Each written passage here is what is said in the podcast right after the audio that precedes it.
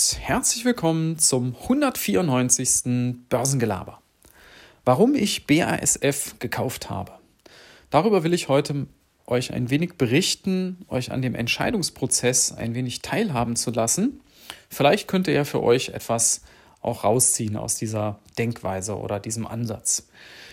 So, zunächst mal zu den Fakten. Wann habe ich BSF gekauft? Das war vor etwa vier Wochen, Anfang März. Da gab es mal einen Montag, da ist der DAX mal richtig abgestürzt. Vier, fünf Prozent zwischenzeitlich im Minus. Und da gab es BASF mal für unter 50 Euro. Und da habe ich tatsächlich zugeschlagen, habe eine kleine Position gekauft. Der Wert stand schon eine ganze Weile auf meiner Watchlist. Allerdings muss ich dazu sagen, das ist nicht so mein klassisches Beuteschema, weil BASF ein zyklisch, zyklisches Unternehmen ist.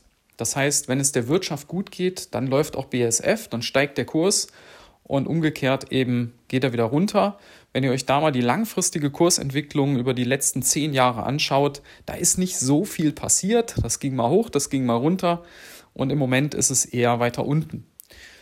Was macht jetzt BASF interessant? Aus meiner Sicht ist das die Dividende.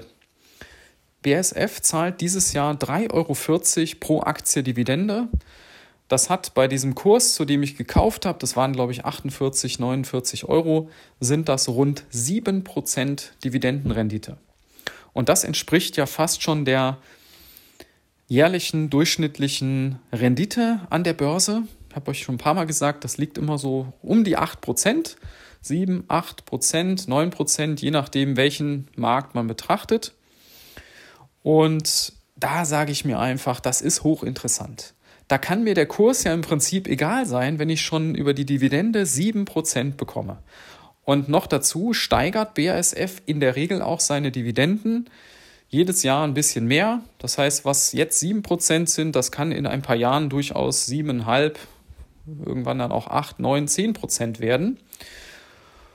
Und das versüßt mir natürlich die Wartezeit, bis meine Spekulation, die ich sozusagen jetzt eingehe, aufgeht. Und zwar spekuliere ich darauf, dass BASF auch wieder sich erholt. Wir sind mittlerweile schon wieder bei Kursen über 50 Euro und äh, vielleicht sind wir sogar schon etwas weiter. Ich nehme die Folge jetzt äh, etwa eine Woche vorher auf, bevor sie erscheint. Und das ist meine Spekulation. Mein Zielkurs sind 70 Euro. Das wäre eine Rendite von etwa 40 Prozent. Und zusätzlich würde ich jedes Jahr 7 Prozent Dividende bekommen. Vielleicht kurz zum Hintergrund, warum bin ich überzeugt davon, dass BASF zurückkommt und warum bin ich überzeugt davon, dass auch die Dividende recht sicher ist.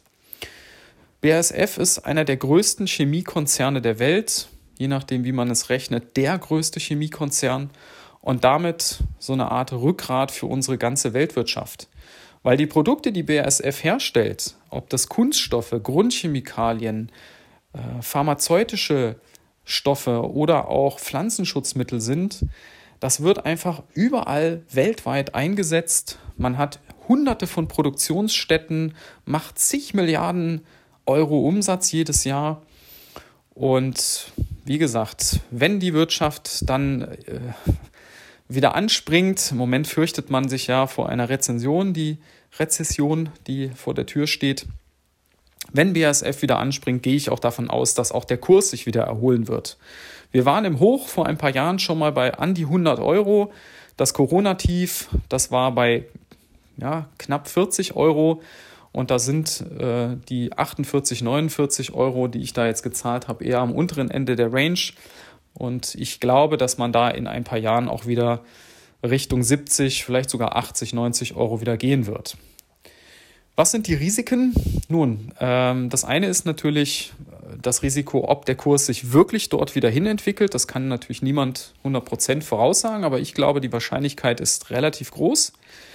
Wie lange das dauert, das kann ich euch nicht sagen. Ich rechne persönlich damit, dass das in zwei bis drei Jahren etwa soweit sein wird. Das ist so mein Zeithorizont, auf den ich spekuliere. Und das Zweite ist natürlich die Unsicherheit im Hinblick auf die Dividende. Es kann natürlich auch sein, dass BASF mal wirklich so stark und so hart getroffen wird ähm, wirtschaftlich, dass man die Dividende kürzen oder vielleicht sogar aussetzen muss. Aber ich persönlich halte die Wahrscheinlichkeit für eher gering. Man hatte tatsächlich auch im Corona-Jahr, wo es ja weltweit wirklich ganz schwer zur Sache ging, die Wirtschaft wirklich massiv eingebrochen ist, selbst da hat man es geschafft, die Dividende zumindest konstant zu halten. Und man steigert ansonsten schon seit vielen Jahren und von daher erachte ich das als eher unwahrscheinlich.